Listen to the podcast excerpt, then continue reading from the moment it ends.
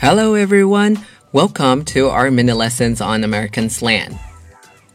今天我们来看另外一个跟耳朵有关的句子：up to one's ears。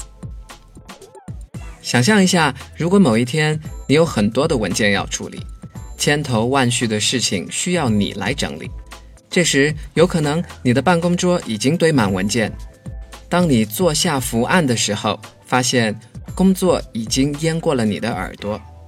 这种情况只能说明一件事：你很忙。基本上，脖子以上的器官都可以帮助表达这个意思。例如，up to one's neck, up to one's eyes, or up to one's eyeballs.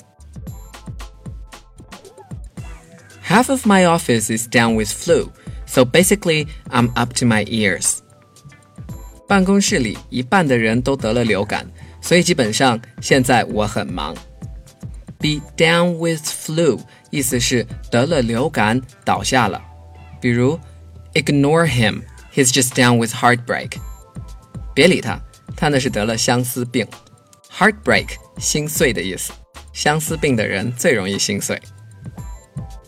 接下来我们来看一个托福听力里经常出现的对话。There's a lecture on music history next Monday. Wanna go and take a look? Yeah, I know it's Professor Smith, and I'm a big fan of music too. But I've been working on my thesis these days, and I'm kind of up to my ears. 第一个人说：“下周一有个关于音乐史的讲座，想去看看吗？”第二个人说：“嗯，我知道是史密斯教授的讲座，而且我特别喜欢音乐。可是我最近一直在忙我的论文。” There's a lecture on music history next Monday. Wanna go and take a look? Yeah, I know it's Professor Smith. And I'm a big fan of music. But I've been working on my thesis these days, and I'm kinda up to my ears. 这个对话中，lecture 的意思是讲座、课堂的意思。Lecture on music history 是关于音乐史的讲座。接下来，第二个人周一的时候会做什么事情呢？如果你听懂了，可以在作业群里告诉我答案。今天的句子，Number one，Half of my office is down with flu, so basically I'm up to my ears.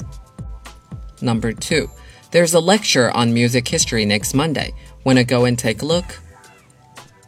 Number three, yeah, I know it's Professor Smith, and I'm a big fan of music too. But I've been working on my thesis these days, and I'm kinda up to my ears. 忙碌是现代人的一个基本生活状态，千头万绪的工作，只要抽丝剥茧，依然能够安排得井井有条。好了。 今天的内容就是这些。Until next time, bye.